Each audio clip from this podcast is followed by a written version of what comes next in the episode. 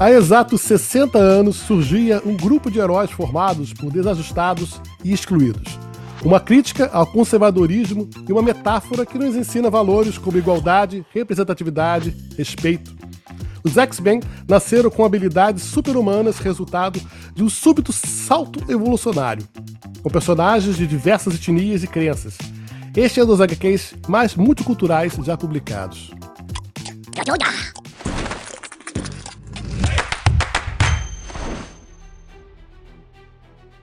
Para batermos um papo sobre esse tema, mais atual do que nunca, vamos receber Fernando Maidana, produtor audiovisual do site Legião dos Heróis, um dos mais importantes portais sobre cultura pop do Brasil. Bem-vindo, Fernando. Valeu, valeu, Jack. É uma honra estar aqui batendo esse papo com vocês. Falar de X-Men, que, como a gente conversou aqui, é um dos meus grupos favoritos também. Tem personagens maravilhosos. E, pô, depois dessa introdução aí, não tem mais nada que falar, né? Valeuzão pela moral aí e brigadão pelo convite mais uma vez. Esse foi o podcast, acabou, já estava tudo resumido. Não tô brincando.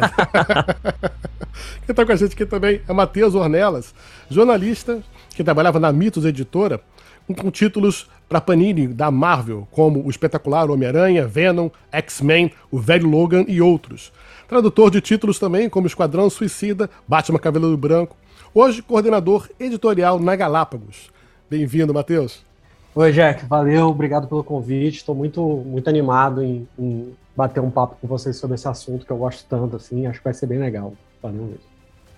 E meu querido Alan, um dos maiores fãs de X-Men que eu conheço, um dos meus maiores adversários em X-Men United.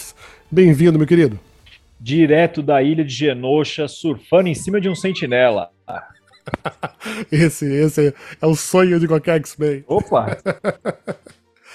Ele é X-Men é, além de ter sido um quadrinho, é até hoje, né, um quadrinho icônico, como a gente falou aqui, multicultural, que até hoje está super em voga e continua trazendo vários temas para os quadrinhos, né? Qual foi a primeira vez que vocês foram apresentados ao X-Men? Matheus, qual foi a sua primeira revista ou foi o filme? Como que você conheceu né, essa, essa saga? Você teve acesso ao X-Men? Cara, eu incrivelmente, eu não conheci os X-Men pelos quadrinhos. Eu, prim, o primeiro contato que eu tive com os X-Men com, foi com desenho animado dos anos 90. Cara. Aquela musiquinha que tocava de manhã, né? Musiquinha clássica. tá correndo pra ver a TV, né? E eu era maluco naquele desenho, cara. Eu adorava, assim, eu era fascinado. E assim, foi logo depois, teve o desenho que eu, era, eu adorava, e eu, um primo meu tinha o jogo do Mega Drive dos X-Men. Ai, lembro desse. Que era muito legal, começava na Terra Selvagem e tal, tinha o Noturno. E, e aí, eu, cara, eu fiquei maluco com aquilo, assim. E aí foi o meu primeiro contato. Uns, alguns anos mais tarde eu comecei a ler os quadrinhos mesmo, e aí ter os contatos, contato pelo quadrinho, mas o desenho, assim, é no, no meu coração, sabe? O desenho animado trouxe bastante gente, né? Os filmes também, né? E, mas a gente sabe que a coisa de Fantástica 60 anos né, de história sendo contada, né? E o que mais me surpreende é como a gente tem nesse meio, né, dessa, dessas histórias, elas se entrelaçam, né? Elas trazem informações até hoje que a gente às vezes não sabia que existiam. Alan, você falou que você tem um período exclusivo. Eu sei que você tem um período exclusivo do X-Men que você é apaixonado, talvez até pelo artista, né? Qual é? Cara, eu conheci nem como uma época quase jurássica. Tô até, até olhar o número aqui para não falar besteira. Em Super Aventuras Marvel, número 31, com a edição do Clube do Inferno. Que acho que para todo mundo que viveu a fase Chris Claremont e John Barney é considerado um dos melhores encontros, justamente porque, para quem nunca leu essa história, né, a fase clássica, é onde os X-Men têm um contato lá com o Clube do Inferno, todos eles são subjugados, e o Wolverine é o único que fica solto, nos esgotos lá do lugar e ele sai matando um por um todo mundo. E aquilo, você imagina isso na cabeça de um moleque de 10 anos. Cara, eu não sei quantas vezes eu li essa história, não sei quantas vezes eu dormi com isso debaixo do travesseiro. Para mim foi atemporal, até, aliás, é atemporal até hoje, mas foi nessa época. É, eu peguei esse gibi com um amigo na escola, na hora do intervalo ali. Eu lia muito Capitão América, eu gostava de ler muito Homem-Aranha, né, me entendi, adorava a história do Homem-Aranha. Mas um amigo meu me viu lá puxando o saco do marido e falou: Cara, vou te dar um negócio que presta. É esse cara aqui, ó, o Wolverine. Aí eu olhei e falei: Nossa, que uniforme ridículo, cara. O cara tem garra da mão. Ele falou: Lê a história, depois a gente conversa. E aí fisgou de vez, cara. John Barney desenhando, Chris Claremont escrevendo, para mim até hoje ainda é o melhor dos Mutunas. Fernando, você começou também com os clássicos? Como é que foi? Cara, eu comecei com um clássico, mas também não foi um clássico dos quadrinhos nem dos desenhos. Eu comecei com é, X-Men vs Street Fighter, do, dos fliperamas. Cada um tem uma origem diferente aqui, né? Parece os X-Men mesmo. mas, cara, eu jogava muito fliperama. Nunca fui bom. Jogar muito não quer dizer que eu era bom. Mas quando, quando eu encontrei né, o, o X-Men vs Street Fighter, para mim foi, tipo, uma coisa absurda, porque eu já tava habituado com ver Street Fighter no fliperama e de repente vem os personagens novos com os poderes diferentes, né? Quem, quem são esses personagens e os combos deles eram absurdos, né? Era aquela, é, era aquela engine da, da Capcom na época que chegou revolucionando tudo. E, e eu achei esses personagens muito, muito absurdos. E depois eu fui conhecer eles nos quadrinhos, foi a época que eu conheci basicamente todos os, os quadrinhos né, da, da minha infância em uma situação muito engraçada que eu mudei de casa, mudava muito, né? Até hoje estou mudando, inclusive, né, até falei é, pré-podcast aí, justamente tô de mudança, arrumando as coisas aqui em casa. E em uma dessas mudanças, né? Claro, nessa época eu morava com os meus pais, tinha 12 anos. A gente mudou para uma casa e alguém tinha deixado nessa casa uma coleção de quadrinhos abandonada. E era uma coisa assim, milhares. Não era uma, uma, coleção assim, tipo, ah, tem 10 quadrinhos aqui no canto. Eram milhares de quadrinhos. Era um quarto inteiro cheio de quadrinhos que a pessoa que morava lá abandonou. E foi aí que eu conheci a saga da Fênix Negra. Foi aí que eu conheci. Comecei a ler com 12 anos, li Preacher, li, li é, Surfista Prateado, que é o meu herói favorito desde sempre, é Quarteto Fantástico, então foi nessa época aí, um pouquinho depois de eu ter conhecido no Fliperama, né, um, alguns anos depois, mas que eu conheci os X-Men nos quadrinhos, foi, foi por acaso, alguém abandonou, obrigado pessoa aleatória que abandonou sua coleção de quadrinhos na casa que eu morei. Cara, achou um tesouro, né? É, Misturável de cultura. Formou, formou o caráter pop do Fernando. Exatamente, foi ali que surgiu o Fernando Maidana. E Fernando, como que foi assim a sua transformação, né, em, em leitor, em jogador de fliperama, leitor de um tesouro desse para produtor audiovisual no Legião dos Heróis? Cara, eu sempre fui a, a, a, criança com a câmera, sabe? eu sempre cresci com, com a câmera, que meus pais também tinham é, essa empolgação no audiovisual, em, tipo, filmar tudo, em transformar tudo em memória é, audiovisual. E eu cresci com isso muito, sabe? É aquela parada do que hoje a gente vê muito uma galera mais jovem que já se forma como videomaker, né? Mas na nossa época, assim, mais antigamente, era pegar o máximo que, que tinha de mobilidade era JVC, aquelas fitas pequenininhas, sabe? Pô, isso aí era o, era o compacto que existia na época. Então eu sempre curti muito essa parada do, do audiovisual, fazia essas coisas em casa, assim, com meus bonecos, com, com os famosos hominho, né? Os comandos de ação e tal. E, e foi assim, fui, fui crescendo apaixonado pelo audiovisual, fiz faculdade de veterinária, fiz pós-graduação, tenho mestrado na área, mas quando, quando surgiu a oportunidade, né, de, de como, como editor é, da Legião dos Heróis, que estava começando a, a, surgir, conhecia a galera, né, que estava criando a Legião dos Heróis, e eles falaram, pô, a gente sabe, já viu que você tem essa pegada aí com, com audiovisual, você não quer fazer parte da nossa equipe, não? E nunca mais sair. Tá aí há 10 anos da Legião e. Que ótimo. É a cara da Legião. É a cara da Legião. A gente assiste lá dia... nos vídeos. Muito bom. Parabéns. Obrigado, obrigado. Parabéns. Eu achei legal que, olha, cada um aqui começou com uma mídia diferente, né? Como o Fernando falou, né? E a gente hoje está falando sobre mais uma delas, que é o lançamento do Marvel United, a nova caixa básica, agora no cenário dos X-Men.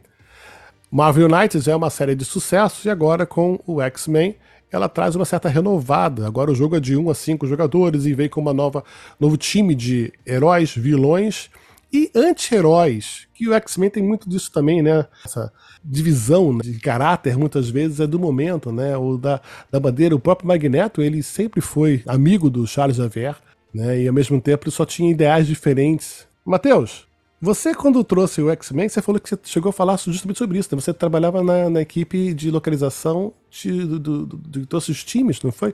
Isso, na verdade, é, teve um, uma, uma volta dos times, né, na fase que eu assumi a revista. E, e, eu peguei o finalzinho dessa fase e o começo da fase, vamos chamar da fase mais atual, que é com o roteirista Jonathan Hickman em que ele dá uma mudada assim, total e os X-Men é, criam uma nova nação na Ilha Mutante de Krakoa, né? Então é a fase atual. O Jonathan Hickman é um, um roteirista, cara, super conceituado, fez uma fase super importante, interessante dos Vingadores, assim, longa, muito chocante. E esse foi um quadrinho que na época estava, assim, sendo considerado sucesso de crítica e público, porque mudava tudo, assim, ele colocava uma uma força, né, e uma os mutantes como um povo mesmo, assim, é muito interessante essa pegada. E eu assumi ali, toquei por 26 edições, se, se a memória não me falha. E era um desafio muito grande porque os roteiros deles são muito complexos, então tinha muita referência, muita coisa para pesquisar. E foi muito legal. Assim, foi a fase que eu peguei mais. Assim, eu peguei o finalzinho dessa segunda fase de equipes dourada e azul. Né? E legal que em Cracoa ele, o Xavier e o Magneto já, já estão juntos, né? Novamente, né? Já. Eles estão juntos e tá, inclusive até outros personagens, como o próprio Apocalipse, né? É, o Apocalipse está ali na nação, ele é convidado, porque a nação de Krakoa é aberta a todos os mutantes que aceitam ela e aceitam suas, suas leis, né? Então é interessante até isso, o cara aparece o. No, acho que nas primeiras edições aparece o Apocalipse e fala, cara, o Apocalipse, não, não, não interessa. Se ele estiver disposto a, a, a, cumprir as coisas, ele, ele é bem-vindo. E a gente sabe que, obviamente, isso né, vai se desenvolver de, de, de algumas formas aí. Até não estar mais, né? Exatamente. né? A serpente no paraíso, né? Eu adoro essa, essa é. figura, assim. Mas é isso, e assim, além de outras coisas, eu fiz um. Assim, eu tive uma oportunidade muito legal, que foi até, inclusive ela tá na nossa caixa básica, que é eu sou fascinado pela, pela Tempestade e ela teve eu, eu, eu, eu, escrevi, eu editei umas histórias muito bacanas da Tempestade ali também uh, no finalzinho da, dessa primeira sequência do, dos mutantes. Eu editei o casamento teve um casamento que foi uma edição especial também foi muito bonita então foi muito legal. Da Tempestade, o casamento dela com Exato, exato. Casa... Foi o casamento da Tempestade? Não, foi o casamento da Vampira com Gambit. Ah, sim. Que foi uma edição especial de aniversário também. A Vampira é outra personagem que eu adoro desde o desenho, né? super icônica, aquele uniforme dela, com a jaquetinha, né?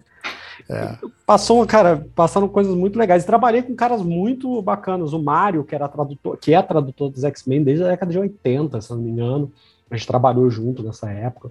O Mário Luiz C. Barroso. Uhum. Você deve ouvir, talvez, um abraço para ele.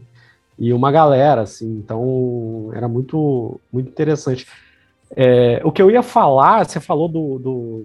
Eu queria até puxar assunto, a opinião de vocês. O, o, o Alan falou da, da fase que ele gosta muito, né? Que é a fase ali do, da Fênix Negra e tal. E eu tenho uma fase que eu gosto muito, que é justamente uma fase muito focada no Magneto, que é a era do Apocalipse. Uhum. Sabe?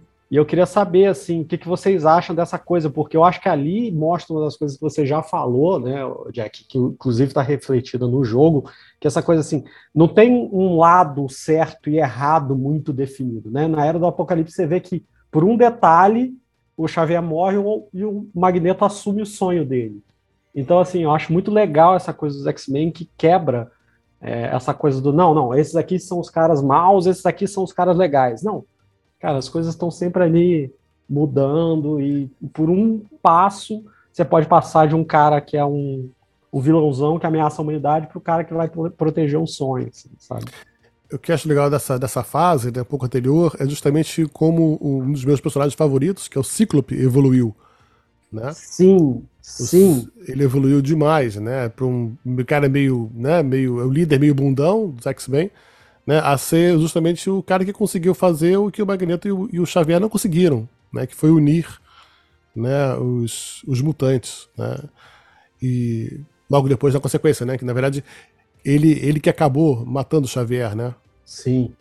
E o que é legal, e aí voltando até para a fase que eu gosto, que é o Era do Apocalipse, é que o, no, não Era do Apocalipse, o Cíclope é um, é um dos prelados do, do Apocalipse, né? É. Ali. E ali você vê que eu, foi ali que eu entendi o personagem e que depois acabou se desenvolvendo dessa forma. O Cíclope é um fanático. ele deu sorte de ser um fanático com a causa legal, com um cara que não força muito a barra, porque se ele caísse com o Magneto, ele ia ser um fanático do, da causa do Magneto. E se ele cair, quando ele cai com o Apocalipse, é um fanático da causa do Apocalipse. Então ali tem muito. É, ganhou, o personagem ganhou uma dimensão, né? Muito bacana, né? Eu acho isso muito legal. Que bom, mais um fã de. Legal.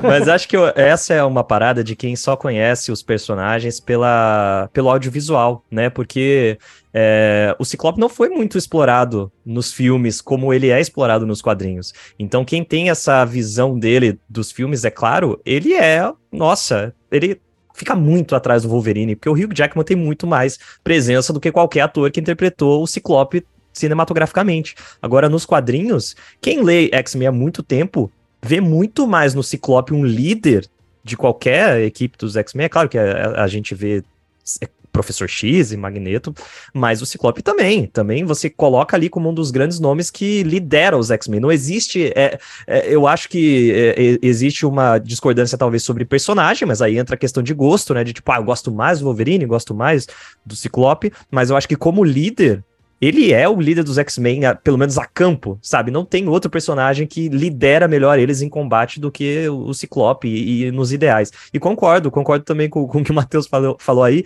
Ele é basicamente o I want to believe, né? Ele é o, o cara que, que quer liderar e, e, e compra a causa. Ele compra o barulho do lado que ele tá. E a sorte dele é que ele tá comprando o barulho do professor X, que na maioria das vezes tá bem intencionado, né? Também tem as, as suas vezes que o professor é. X tá meio. tá meio assim das ideias. É. Eu queria complementar o que o Matheus falou, né, sobre a Era do Apocalipse, mas antes de eu falar isso, gente, desculpem os fãs, mas o Ciclope, ele é o maior corno da história, né? Pelo amor de Deus. Wolverine pegando a mulher do cara desde sempre e ele tá lá, né? Tá tudo bem com isso. É por isso que ele ficou maluco daquele jeito, cara. Cara, é, eu, eu ah, acho. Nos quadrinhos vale tudo. Os quadrinhos vale tudo. hoje, cara, sensacional. Acho que ele usa o raio pra parar o chifre, porque, meu, é. não é possível. Não, mas ele mas acabou pegando... depois tendo, olha, mas ele acabou depois tendo o, o, o, casando, na verdade, com uma, com uma clone da, da Jean Grey, não foi? É, que foi a Madeleine Pryor. Madeleine Pryor, aí nasceu, Inferno, é. nasceu o Nate, né? Nate Summers. É o, Nate é, Summers. Summers que... que... viria a se tornar o Cable. Né? Virou o Cable depois, exatamente. Ou o X-Men, é o né? Favorito, é, né? É, é, o meu é. mutante favorito. Mas eu vou explicar o porquê depois. Só voltando no ponto do Matheus sobre a Era do Apocalipse, porque ela foi uma saga muito divertida na época, eu acompanhei religiosamente quando saiu, eu lia muito quadrinho nessa época. Eu, tipo, eu ia na banca, eu voltava com uns 20 gibis da banca. Que na minha época era gibi, não era comic, não era comic nem quadrinho, era gibi. É, exatamente. Eu ia lá pegar gibi. E era muito bacana porque nessa época é, ficou muito claro quando o Xavier morreu e o Magneto tomou lugar, porque eram as duas faces da mesma moeda, aquela história meio Martin Luther King e Malcolm X, sabe? Os dois querem a mesma coisa, mas por métodos visões completamente é. diferentes. É a, a, mesma luta, mas com métodos extremamente diferentes, né? Então você vê que o Magneto, ele sempre foi o cara das vias de fato, né? Tanto na fase clássica, quando ele jogou a questão dos mísseis lá e foi condenado pela humanidade por conta disso. A época que ele ainda tentou ter uma redenção junto aos X-Men, quando ele ficou no lugar do professor Xavier, quando ele foi para o espaço e ele ficou como diretor do Instituto Xavier, ele usava um uniforme horroroso nessa época. Tirou capacete, né? Só para mostrar é, que é horrível, horroroso. E essa fase que o Matheus tanto gosta, eu também sou muito fã, eu gosto dela por conta do fator diversão. Uhum. Eu gosto da maneira como eles demonstraram o mundo ali, né? Acho que o maior desenhista dessa época aí na, na, na, dentro dessa saga foi um brasileiro, que era o Roger Cruz. Estou falando isso muito de cabeça aqui agora, estou lembrando muito de cabeça. Mas foi muito legal porque ela teve um começo, meio, um fim, vários senãos, né? E se, e se, e se, e se. E até hoje ela é uma saga ultra mega comentada pelos fãs. Inclusive, eu acho que agora, em futuras expansões do jogo que a gente está falando aqui hoje, vai ter uma caixa dela, daqui a, vai sair daqui a um tempo, que é o Age of Apocalypse. Então, fãs, é. implorem aí junto comigo para céus para isso chegar. Chegar um logo. Dia aqui pra gente. É, chega logo, nem saiu, nem lançou ainda. Nem mas foi anunciado, Age of Apocalypse. Essa saga é muito legal, cara, muito bacana. Sou fã também, Matheus. Não é minha fase favorita, mas, oh, divertidaço isso aí, cara, muito bom. O, o que eu acho, a gente falando de fase, só comentar também, aproveitando que o, o X-Men é muito interessante, porque assim, é, ele tem várias boas fases. Você tem algumas, alguns quadrinhos ou algumas equipes, alguns títulos, né, personagens, que você tem uma grande fase, né? Então, poxa, você reconhece ele naquela grande fase e tal. O, o X-Men, ele tem várias grandes fases, né? Talvez as pessoas mais jovens é, reconheçam, por exemplo, os Vingadores como equipe icônica, e isso é agora muito pela influência dos filmes também e tal. Mas durante muito, muito tempo, os X-Men eram a equipe da Marvel, de verdade, né? No sentido de. É, era o sucesso, era o, a eles cara da foram Marvel. líder de vendas, né? Durante muitos e muitos anos, né? Mas é porque eu acho que eles sempre foram, eles sempre tiveram um lado mais político também, uhum. não? Uma visão mais crítica, de repente, da sociedade.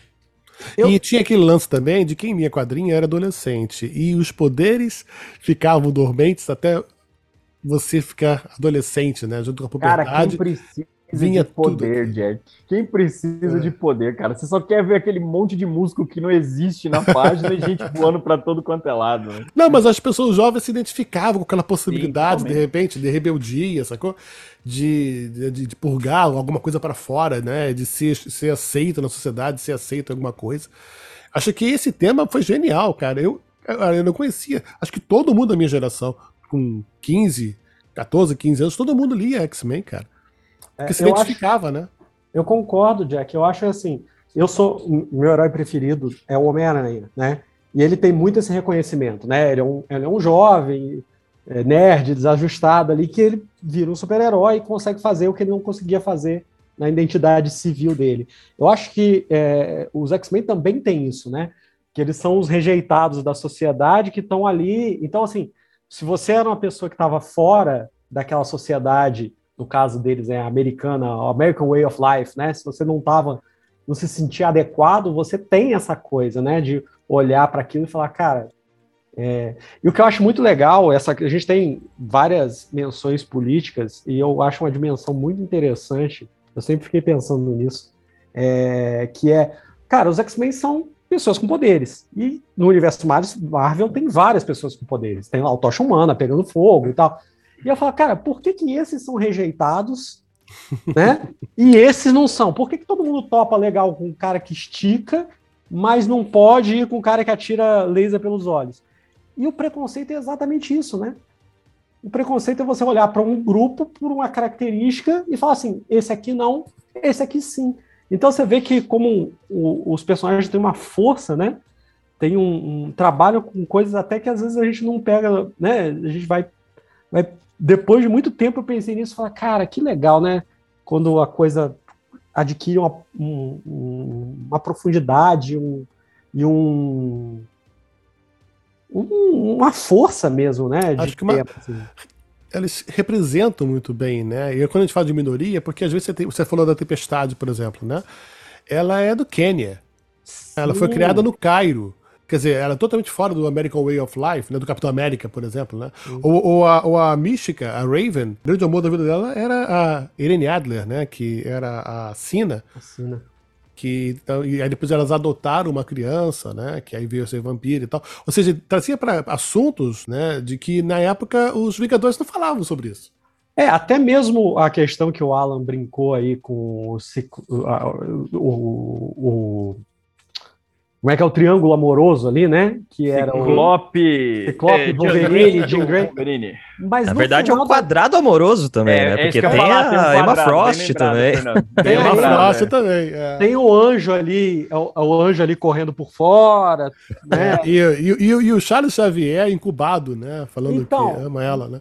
É, mas se você for parar para pensar, já é uma forma de ver relações diferentes também ali porque é uma forma já até é quase que o, o, o, uma questão poliamorosa ali, de certa forma, sendo tratada, né?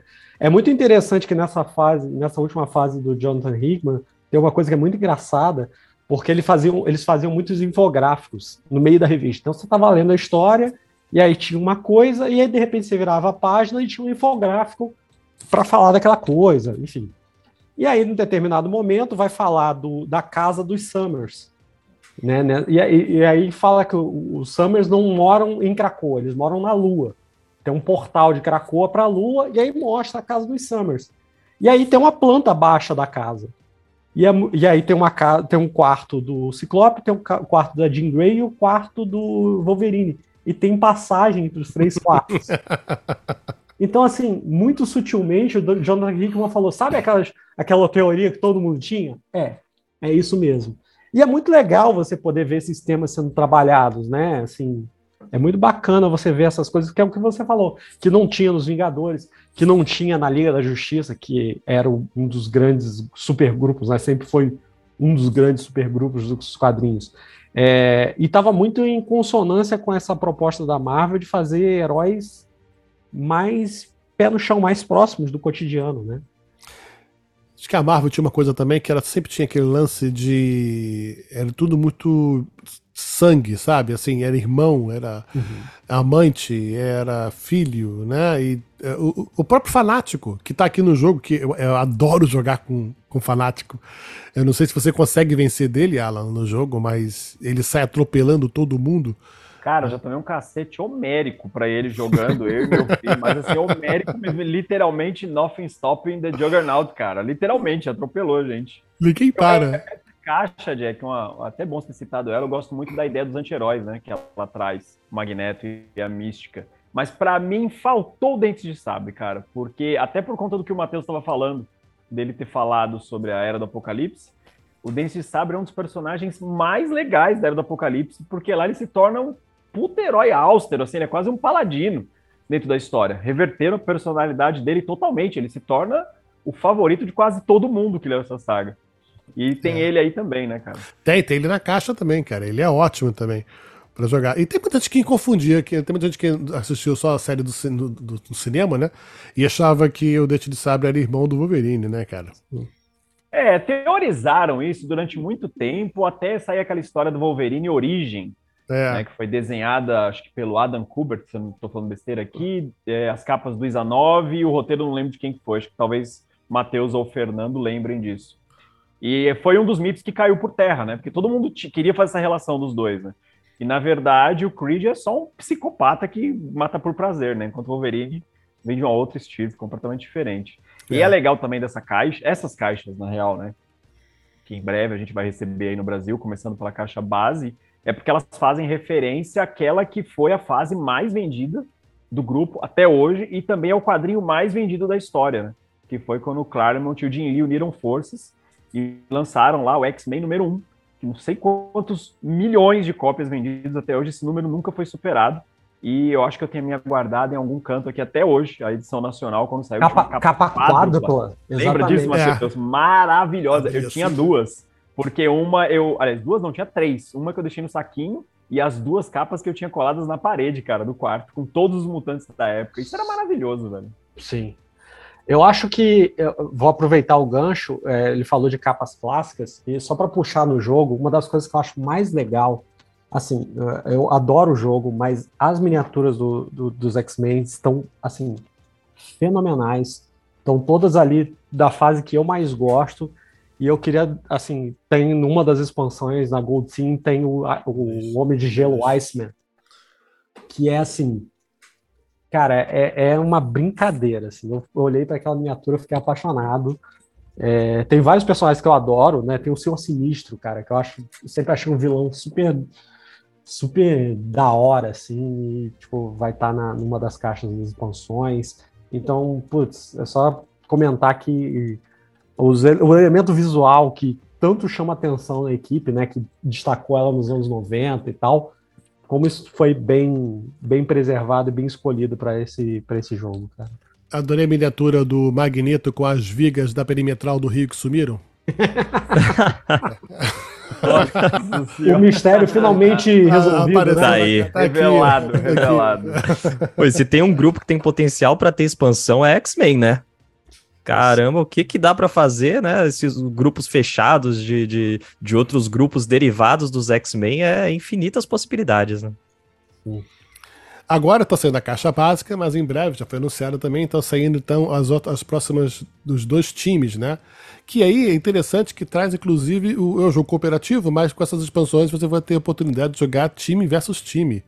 Porque tem disso também no X-Men, não tem? Quer dizer, Eles brigam muito entre eles mesmos, não?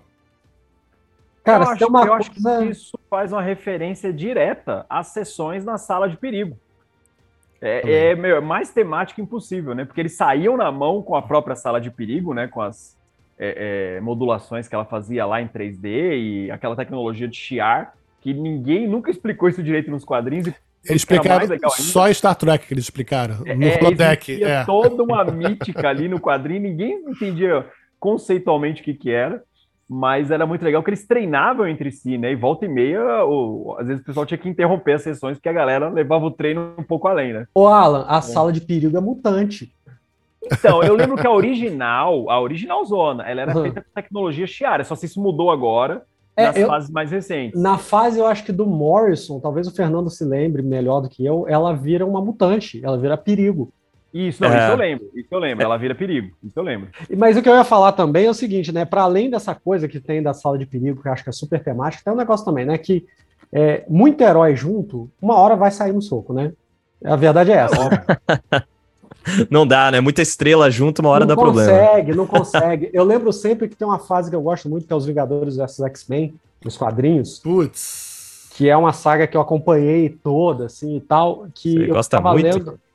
Putz, eu gosto, cara. eu gosto. Olha só. Ah... Não, mas aí depende de qual Vingadores versus X-Men você tá falando, né? Porque é. se for o recente, eu concordo com o Fernando.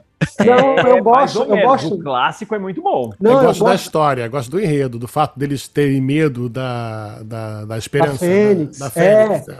Eu gosto daquela série, da série É, você tá falando do recente, eu, tô, eu, eu pensei no clássico. E o que eu ia falar que é aquilo, poxa, se você for olhar, eles podiam, todo mundo falava isso pra mim, Matheus, se eles sentassem cinco minutos, eu resolvia esse problema. Mas não vão sentar, cara. Ninguém tá nem aí. Assim, tipo, cara, eles podiam sentar, mas eles não iam ser quem eles são se eles resolvessem a coisa na conversa. Não é assim que o negócio funciona. Eu, eu lembro que é muito bom, inclusive, que isso é tratado no quadrinho. Tem uma hora eles estão discutindo lá e alguém dá um soco no Capitão América. E alguém olha tipo, e fala assim: ah, agora gente vai sair da briga. Precisava disso, sabe? Parece, né? Aquela, aquela negociação. E é isso, né? Os heróis é isso, cara. São tantas, tantos, é, tantas personalidades tão, tão maiores assim, né? Que não vai, eles não vão, não vai falar, não, beleza, tem razão, vou, vou ceder aqui. Vamos, vamos resolver isso aqui no soco. Mas o que eu achei legal dessa saga foi justamente é essa linha entre o que, que o Vingadores representa e o que, que os X-Men representam. Porque o Capitão América, principalmente, ele tem medo da Fênix, ele tem medo dos mutantes. Ele tem medo do que pode se tornar, do que ele não pode controlar. Ele representa tão. Assim, é a América, é o Capitão América, entendeu? Total. É, o Ciclope mete isso na cara dele, né? Não, legal é. que agora, agora você quer vir aqui e fazer. Quando quando mais de um milhão de mutantes morreu lá em, em Genosha, vocês, vocês não estavam tão preocupados. É engraçado, né? Agora é. você quer se meter no negócio. Agora não precisa. Agora pode ir embora. E eu acho que é, eu acho que é isso, né? É, a gente falou também do, dos direitos civis, mas eu acho que tem, e essa fase mais nova que eu editei era uma coisa que eu gostava muito, que é nós somos um povo, né? Para além de nós somos uma raça no sentido de de somos, ah, temos poderes que nascem conosco, então somos os homo superior, né? Nós somos um povo, né? Agora eles têm um alfabeto, eles têm uma língua, têm uma cultura. É uma coisa meio como uma cultura judaica, né, de certa forma, né? É uma conquista depois de 60 anos aí de desgarrados, né? Sim, do, o, o, né? o êxodo, né? O êxodo deles, você teve a tentativa de, de estabelecer uma nação em Genosha que acaba em tragédia, é, e, novamente, eu acho que também é isso que traz uma força muito grande. É, alguém fala, alguém falou para mim uma vez, cara, X-Men é novelão com, com superpoder. Eu falei, é, mas é isso que é legal do X-Men. Novelão é, é bacana. Ah, tem... você é meu irmão, não! Né? É, mas tem um motivo para a novela ser o que é e um monte de gente gostar. É. Porque, de fato, as questões ali mexem com a gente. São questões de pais e filhos, são questões de amantes, né? De amigos. Tem uma coisa da, das amizades que são forjadas e que são. Né? Das traições, né? Exato. Então, assim, é um negócio que é muito dinâmico, né? Por, por esse núcleo ser tão grande assim, é, você tem muita coisa sempre acontecendo. Então, personagem que morre, personagem que volta, igual na novela. E morreu ou não morreu, né? Aquela coisa, tipo. Então, é, eu acho que. E ainda, é, é, é, ainda é, é fresco, né? No sentido de não ficou datado, né?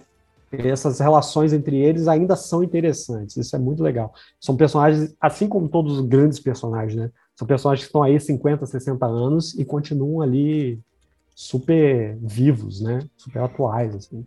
É, e é bacana também, porque os X-Men eles sempre protagonizaram grandes momentos da Marvel, né? Então, assim, quando a gente pensa em Vingadores, os Vingadores sempre, na maioria das vezes, né, com pouquíssimas exceções, foram vistos como heróis e os X-Men sempre como párias, né? Uhum. Eles sempre estavam ali à margem da sociedade.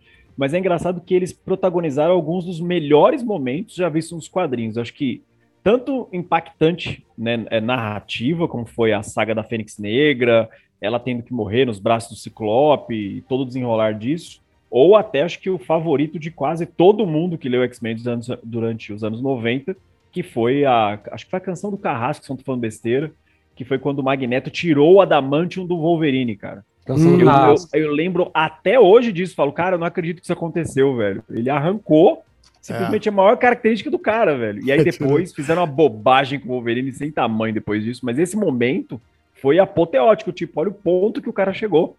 O Magneto, né? A loucura dele em fazer as coisas, meu, é, é genial. Eles e Wolverine virou, Wolverine virou um animal, né? Voltou pra virou um cachorro, né? Ele era mistura né? de Wolverine feral, né? Era a época do é. Wolverine feral, era maravilhoso isso, cara. Inclusive, assim, maravilhoso entre aspas, né? Mas é, é, essa sequência do, do, do Magneto arrancando o adamantio do corpo do Wolverine é icônica, né? Você o vê os do Roger Cruz, eu acho dos... que é, não é? Essa, se eu não tô falando besteira, foi desenhada pelo Andy Kubert, cara. É, eu acho que é. É, foi um dos irmãos Kubert que desenhou. Louco. E aqui no, no, Marvel United, eu acho muito legal que ficou uma novidade no jogo, que já conhece a outra caixa, é que algumas, alguns heróis, como o Wolverine, inclusive, tem algumas cartas iniciais que já começam na sua mão, e do Wolverine começa com um fator de cura na mão. Isso é extremamente temático. Porque uma coisa que ele sempre teve que contar, em todas as merdas que ele se meteu, foi em conseguir se curar, né? De tudo. Se ele não tivesse isso, ele tinha morrido na primeira história, né, Jeff? Na primeira história, exatamente. Na primeira o Wolverine história, acabou. Na verdade, ele teria mori, morrido na primeira vez que ele usou os poderes, né? Porque sair as garras da mão, morreu. Inflamou tudo, morreu. É. Mas agora no jogo você tem a oportunidade de começar com isso na mesa. Então você já começa, pelo menos, com um poder super temático, né? Isso eu achei muito legal, porque na outra caixa original do, do, do, dos Vingadores não tinha né, essa sacada, né? Dessa personalização de cada herói, né? É, e eu acho que isso é, assim, é muito legal como, os, como você sente que você está jogando com os heróis, né? Por causa disso. Assim, você de fato fala assim, poxa, esse aqui é o Wolverine, esse aqui é o Professor X, esse aqui é o Magneto. Você, é, esses poderes estão muito, dão muita, muita personalidade, traz a personalidade dos personagens que a gente gosta dos X-Men para o jogo mecanicamente, né? É muito legal isso. A Mística, ela tem, ela começa com a carta metamorfa, duas cartas metamorfa na mão, em que simplesmente ela, quando você está jogando ela como herói, ela se disfarça de vilão. Assim, né, então, é, quando alguém bate, né, é, acaba causando dano nos capangas, entendeu? E não, e não nela. Esse é maravilhoso, quer dizer, ela se disfarça, né? Ela muda de, de pele. Isso é muito legal. É uma das aventuras mais bacanas dessa caixa base dos X-Men também, é aquela do senador Kelly. Né, que a gente tem que proteger ele porque a mística quer matar ele, né, cara? Essa é genial, né? É Essa é genial, é cara, porque o senador Kelly é um grande babaca, né? Mas a gente não pode deixar ele morrer, né, cara? Exato. E a gente falou, isso aí é, uma, é um plot, um dos grandes plots que veio de. Não vem dos. Não foi originário de lá, mas é um dos grandes plots do desenho dos anos 90, né? que a mística tenta matar o senador Kelly no desenho. É, mas isso no quadrinho também tem. No quadrinho também tem, é. E, é o, e, é o, tema do primeiro filme também, né? E é o tema do primeiro filme, porque eu acho é isso, que. É isso que eu ia falar, acho que é o primeiro filme e o primeiro episódio do desenho, hein? sim, sim. É o tema de ambos. Eu acho que. Eu não sei se é do primeiro episódio do desenho, mas eu lembro que é um arco importante, assim, que eles gastam alguns episódios, se não me engano, alguma coisa do gênero. Eu lembro que era muito marcante essa coisa da, da mística ficar se transformando para tentar matar o Kelly, né? Porque eu acho que justamente traz a, a, questão da opinião pública, né? para a história, né? É, é, o que que o povo, o que que o Senado, o que que os políticos, o que que, todo, o que que a mídia, tem muito disso também na mídia, né? Tanto no quadrinho como no filme também. Tem sempre a opinião pública também, né? É, eu acho que onde sendo mais... manipulada, né? Isso, onde mais se constrói o ódio pelo senador Kelly é naquela saga Deus ama, o homem mata, que que é para mim uma das melhores, dos melhores momentos dos X-Men nos quadrinhos e é quando realmente não tem como. Ali você fala, esse é o maior vilão dos X-Men. Não é Apocalipse, não são, sei lá, os Ex-Eternos ali. É, é, é, o Senador Kelly, cara, porque você vê realmente. E eu acho que a gente até comentou um pouquinho ali no começo, né? É, por que se aceitam os outros heróis? Por que se aceita Capitão América, Homem de Ferro e, e se torce o nariz para os X-Men? Eu acho que é um pouco disso, né? Porque é um, eles são um passo além do que é o humano, eles são o diferente da humanidade. Então a humanidade não enxerga os X-Men como heróis, enxerga como uma outra raça, né? Realmente. Então existe esse.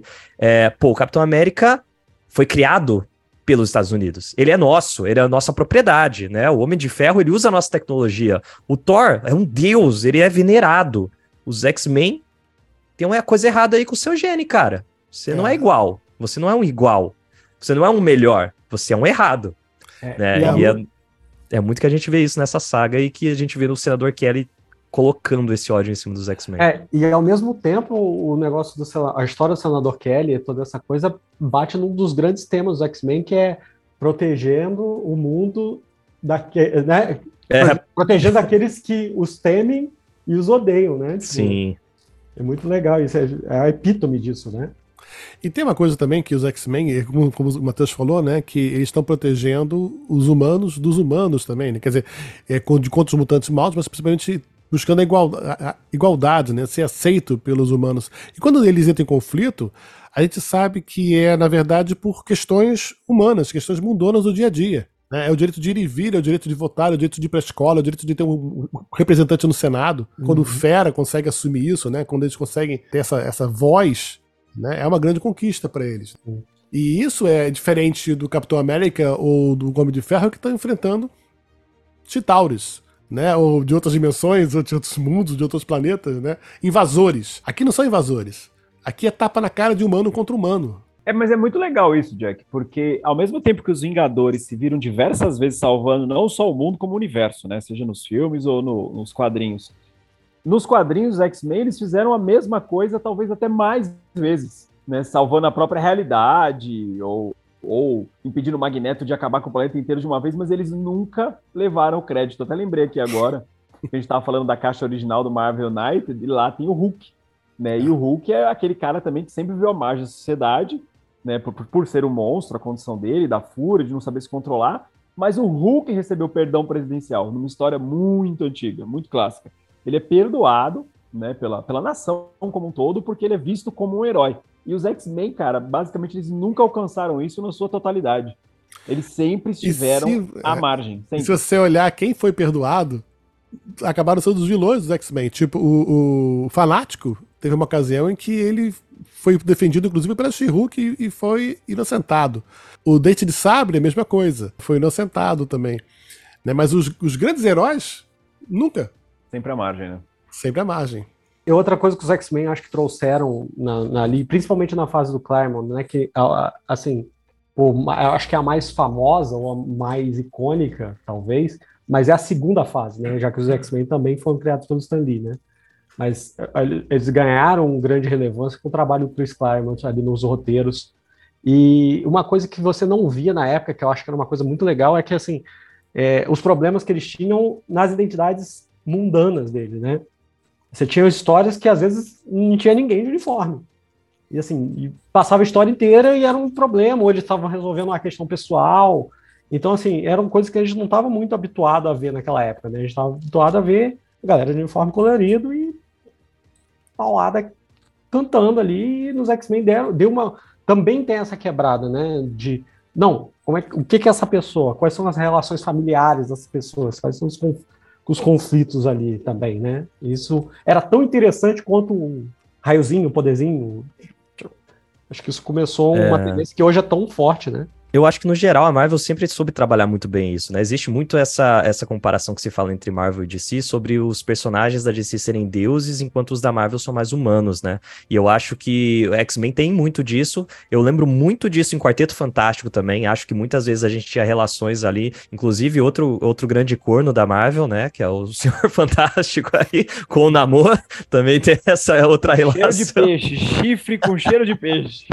Mas é, é, eu acho que isso é muito legal mesmo, cara. Você vê. É, uma das sagas que eu amo, né? Aí não é só de, de X-Men, mas é Marvels, justamente que a gente tem a visão de um de uma grande situação sobre o olhar de civis, né, de pessoas comuns, como elas enxergam o que está acontecendo ao redor do mundo. E é uma questão que até Guerra Civil aborda, né, de o, as consequências dos atos heróicos, mas também como isso impacta na vida mundana, né? E a vida mundana dos heróis também é muito interessante de se ver. Tanto é que é por isso que eu acho que o Homem-Aranha é o herói mais amado do mundo inteiro e ele tem grandes histórias que são só Peter Parker, né, e não o Homem-Aranha.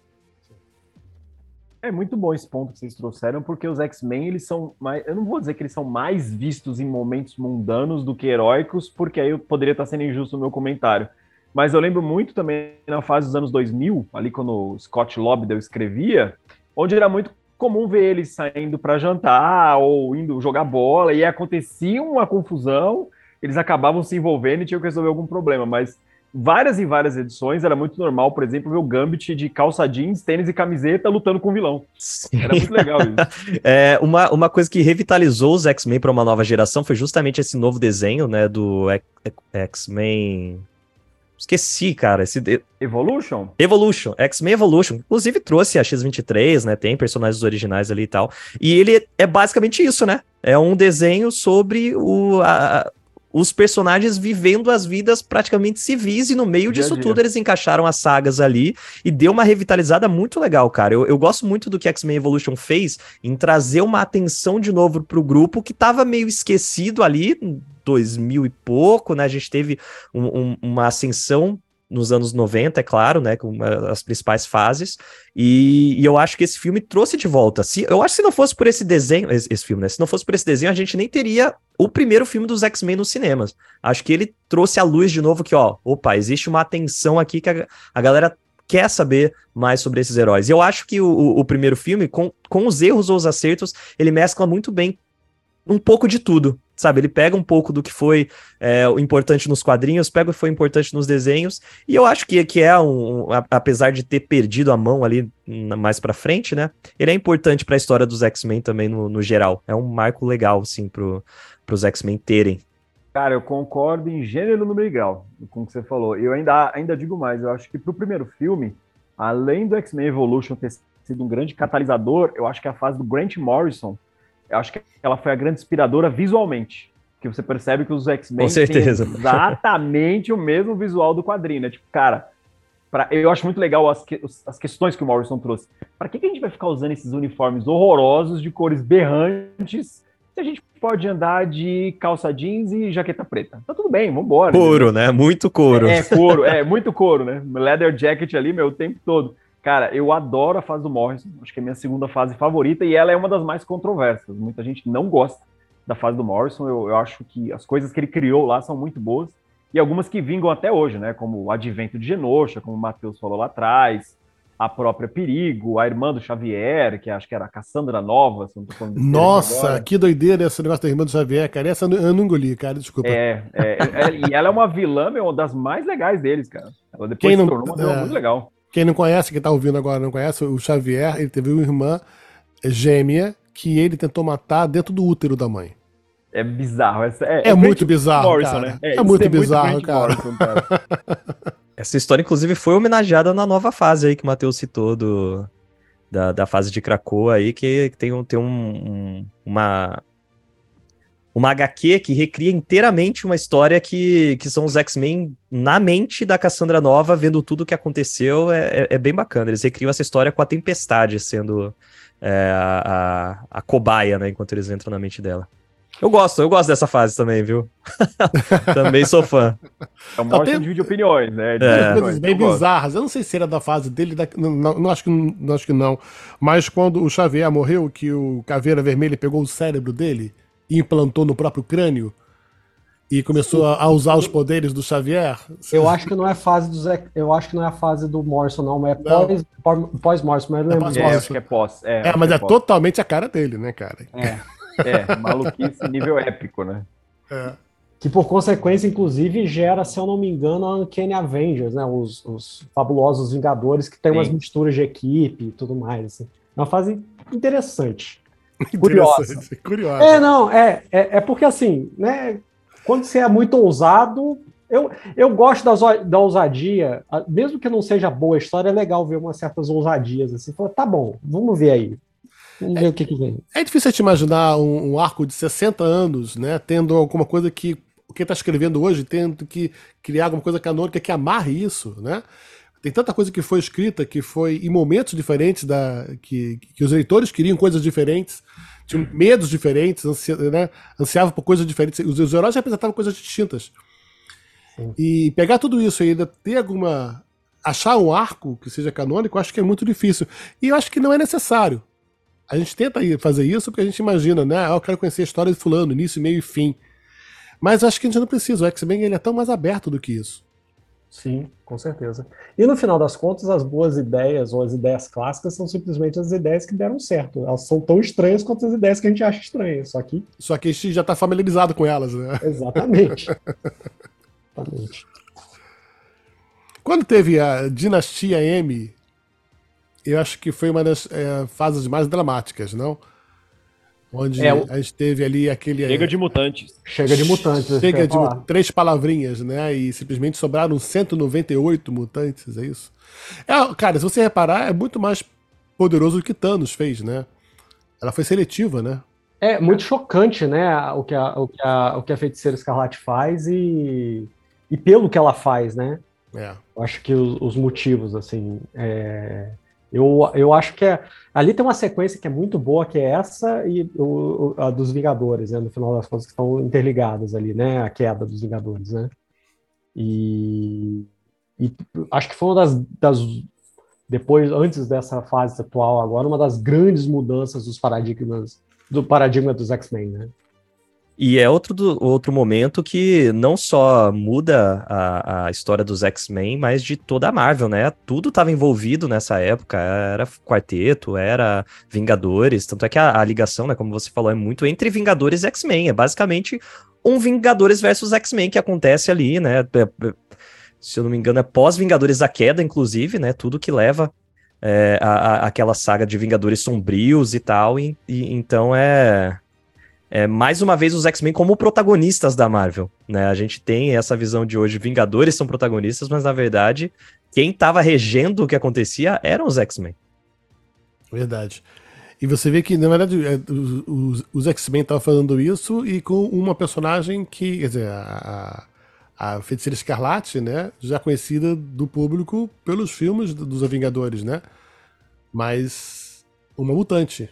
Sim, sim. E- ma- mas ela fez muito mais parte dos Vingadores do que dos X-Men, mesmo nos quadrinhos, né? Ela se envolveu muito mais com os, com os Vingadores do que com os X-Men. Teve um Ela- começo de fase ali, de, de Clube do Inferno, mas ela é, é bem mais envolvida com os Vingadores. ela sempre teve relacionada aos X-Men, eu até entendi a referência do Jack, por ser filha, e muito entre aspas esse filha, né, do Magneto, É. né, que era ela e o Pietro, né, mas eu Uhum. concordo com o Fernando, ela sempre, acho que 90% do tempo, ela sempre foi dos Vingadores, e esse lance do Dinastia M, acho que o principal catalisador do que aconteceu com ela foi lá no passado, quando ela inventou que ela poderia ter filhos com um androide, né, no caso um sintozoide, era o Visão, e ela criou os filhos, né, os filhos eram Sim. filhos é, de magia caótica, né? Magia do caos dela.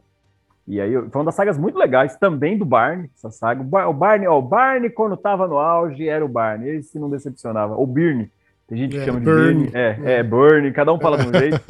É, eu tô fã e pior ainda, então a minha pronúncia fica ainda pior. Essa, Mas- Esse arco foi maravilhoso. Inspirou o WandaVision, né? Exatamente. E isso foi na época dos Vingadores da Costa Oeste, cara. Isso aí foi, foi muito legal na época. Muito bom. E eu acho que o Dinastia M foi consequência disso, né? O decorrer da história dela meu, acabou culminando nisso. Eu acho que a gente tem, na verdade, se a gente fosse olhar qual o futuro dos X-Men, o que que hoje, né, eles abordaram tantos temas, como a gente falou, né? Desde várias etnias e crianças diferentes, sexualidades, né? gêneros. E qual seria o próximo passo hoje? Porque eles estão se renovando sempre. Novos mutantes aparecem a cada dia. E qual você acha que seria o próximo caminho, Matheus? Você que está hoje envolvido aí na linha editorial de lançamento, para que tendência hoje a revista está caminhando? Eu, eu acredito que com a fase que o, que o Jonathan Hickman lançou para os X-Men, essa coisa deles agora serem um povo, uma nação, né, com uma terra, de fato, e todo o desenvolvimento que essa sequência está dando, eu acho que a dimensão política que uh, era muito forte no começo, eu acho que ela vai voltar. Vai, vai é, é, a grande, é, é o próximo passo. Então, por incrível que pareça, o próximo passo é, vo, é voltar um passo. Mas eu acho que isso também está em consonância com o tempo que a gente vive. Né? Os X-Men falavam, falam sempre muito bem com os tempos e as questões sociais que a gente vive. E as questões sociais que eram muito fortes, né, que eram os direitos civis, de, as questões de minorias e de, de, de pessoas que não se adequavam ao, né, que não eram a, a, a maioria padrão, é, que eram tão fortes na, no surgimento dos X-Men, hoje estão talvez uma pauta mais forte do que nunca. Então eu acho que eles vão continuar refletindo essa origem deles. Então um passo à frente deles é um olhar para o passado, sabe? A gente que tá louco para ver no universo cinematográfico um pouco dessa fusão, né, da, da, do X-Men com universo da Marvel, né? Que esses 25% da Fox, né, seja negociável e que eles consigam fazer alguma coisa, né? Porque algumas, algumas dicas, a gente chegou a comentar uma, uma percepção que eu tive recentemente, a gente falou aqui nos bastidores, inclusive do, do próprio filme do Deadpool, onde a gente tem o Cable, que filho do, do Scott Summers, né, defendendo lá no futuro a, a, filha dele, que na verdade que seria a Hope, a Esperança Summers, que depois volta e vira realmente a grande Fênix Branca, que consegue unificar tudo, consegue trazer né, o equilíbrio.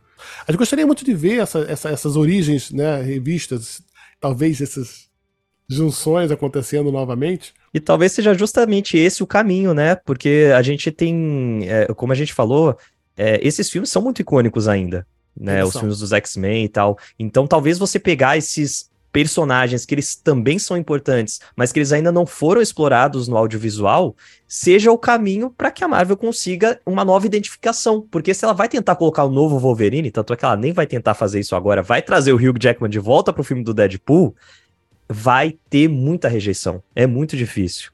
Então eu acho que talvez um caminho seja justamente esse. Hope, é, a Suplício, os outros personagens ali que não são é, tão familiares do público geral, mas que têm histórias interessantes por trás. Muito bom. Gente, acho que esse papo tá maravilhoso. A gente tem aí assunto para falar aberta sobre X-Men. É um dos grupos mais adorados por todos. E a gente ainda vai ter muita novidade chegando por aqui, ainda com as expansões que não param de chegar da Marvel United agora com os X-Men. E a gente vai voltar a bater papo com vocês com certeza nessa oportunidade. Galera, eu queria deixar algum espaço para vocês, deixar essas considerações finais. Fernando, fala para mim, como que as pessoas acham lá a Legião dos Heróis? É, você faz vídeo todos os dias? Qual é a sua programação lá? Sim, todos os dias a gente solta vídeo no Instagram, né? Dois vídeos por dia, na verdade, no Instagram e no TikTok da Legião dos Heróis. Vocês encontram a gente, arroba Legião dos Heróis em todo lugar. É... Estamos aí há, há 10 anos, né? É, ano passado a gente completou 10 anos fazendo conteúdo bastante focado em quadrinhos, bastante focado em cultura pop. E X-Men é sempre um, um, sabe, um, algo que, que me traz muita felicidade de falar. Eu sou apaixonado por esse grupo. Teve uma época, inclusive, que eu me dediquei a falar só de X-Men. Essa fase justamente que o Matheus ajudou a trazer pro, pro Brasil, cara, eu fui um dos maiores entusiastas, sabe? Na época em que ainda nem tinha tradução e a galera, a galera falava powers, é, os poderes de X, eu falei, gente, é potências de X, calma, sabe? É, é, então, sou muito apaixonado pelos X-Men, muito obrigado pela oportunidade de falar desse grupo que eu amo, ainda misturado com board game, que é outra coisa que eu adoro, faz parte da minha vida. E é isso, gente. Vocês me encontram todo dia lá na Legião dos Heróis, no Instagram, no TikTok, todas as redes sociais a gente tá por aí. Olha, galera, e é muito bom. É genial, cara. Eu acompanho direto. Nossa, tem 10 anos já, é? 10 Parabéns. anos. Parabéns, Obrigado. cara. Parabéns. E ainda, tem, e ainda tem muito assunto para falar, isso que é legal. Com certeza, com certeza. Matheus, como que tá essa editoração hoje? Você está localizando os jogos da Marvel aqui na Galápagos, né? Isso, eu estou trabalhando com. Na verdade, eu trabalho como coordenador, coordenador editorial da, da Galápagos com toda a linha de board games, RPG e HQs. Então, é, eu trabalhei em toda. é, né, eu e a minha equipe, na verdade, eu coordeno a equipe, uma equipe de pessoas muito lindas e muito gentis. É, trabalhamos é, nessa, nessa linha, tanto do Marvel United quanto né, a caixa básica que saiu antes, quanto a X-Men e as expansões que estão previstas aí. frente. E fala pra gente aí, o que que tá previsto aí, além dessas caixas que a gente tá mostrando aqui? Tem, tem, tem surpresas aí. A gente tem algumas coisas interessantes, mas ainda são, são, são segredos, são segredos. Essa é a grande dor de trabalhar com a, com a localização de jogos, é saber um monte de coisa que a gente não pode contar e tá doido para falar. Mas assim, falando sério agora, é, o Marvel United é um, é um jogo que está sendo foi muito bem recebido assim pelo público. Eu vi a- a- todo o trabalho que foi feito no Marvel United X-Men, nas expansões, na Deadpool, Gold Team e Blue Team, e eu posso garantir assim que quem gostou da caixa básica vai ter um material muito legal. E se eh, eu convido a, a quem estiver ouvindo que ainda não conhece, é, dá uma chance para o X-Men, que, cara, vai ser uma diversão, assim, se gosta do quadrinho, se gosta dos heróis, vai sentir toda a energia ali dos heróis representados no jogo, vai ser muito legal. Eu posso lhe falar, Matheus, que eh, tem muito jogo da Marvel por aí. Tem muito jogo da Marvel. Mas eu acho que ele tem a dosagem certa de diversão, dificuldade, tempo. E eu acho que hoje, não sei se o Alan concorda comigo, mas é o meu jogo da Marvel favorito. Mesmo no Brasil, em qualquer outro lançamento. Acho que ele tem uma coisa que é aquele fator vamos de novo. Eu nunca consegui fazer só uma partida de Marvel United. Você bota na mesa e no mínimo duas, três partidas você faz. Que em meia hora você levou pau ou você ganhou. Se você levou pau, vamos de novo. Se você ganhou, aí, vamos botar outro vilão aí que foi muito fácil. que nunca é fácil, na verdade, né? Mas você quer tirar onda. Então você bota os outros vilões, mistura um pouco, e só mudando a equipe, você já tem uma dinâmica completamente diferente na mesa. E você aprende. Cara, você monta um setup desse jogo em dois minutos. Né? Não tem complicação nenhuma. Eu acho que é um. Assim, elegantemente simples o jogo. Genial. Ele, ele é o melhor de dois mundos, né, Jack? É o tema perfeito com uma jogabilidade acessível para qualquer público. Verdade. É o melhor de Verdade. dois mundos. Qualquer público mesmo, gamers ou não. Exatamente, é, acho que qualquer público. E eu acho que com esse comentário eu me despeço aqui com a minha hashtag Always Blue Team, hein, galera? Ó, Blue Team sempre. E vou falar com o meu preferido, Chuazine Carter. E joga na cara dos inimigos que aparecem na sua frente. Rapidinho, só agora um, um segundinho cada um. Qual é o seu X-Men favorito? Alan. Gambit. É, eu fico Gambit barra Cable mais Gambit. Do coração Gambit, sempre. Matheus, qual é o seu? Ciclope. Olha só, ele pegou o meu. Pegou o meu. Não, vou ter que... Não, eu vou, ó, ó, eu vou- vou- não, não, eu vou, vou escolher um- uma, uma, uma que eu comecei a gostar mais recentemente, e tenho gostado muito, que é a magia. Ah, magia é genial também. Gosto muito da magia também, hein? Gosto demais. Mas qual é o seu, Fernando? Minha favorita também é a Kate Pride, cara. Gosto muito dela, gosto muito dela desde Dias de um Futuro Esquecido, acho sensacional, mas gostei bastante do- da, da reviravolta que a nova fase do Hickman deu pra ela também. Ela, como a líder dos Marauders, é sensacional. Eu gosto muito da mística também. Do Cíclope e da mística, realmente são, pra mim, são maravilhosos. Os dois são conturbados, eles são poderosíssimos, né? E achei que em todas as, as fases eu, que, eu, que eu acompanhei, eu achei eles brilhantes. Bom, a gente vai ficando por aqui então. E pensa aqui, fala com a gente nos comentários quais são os seus X-Men favoritos. A gente quer saber também, galera. A gente vai ficando por aqui e voltamos em breve com mais um Papo de Board. Eu sou o Jack, obrigado, galera. Até a próxima. Tchau, tchau.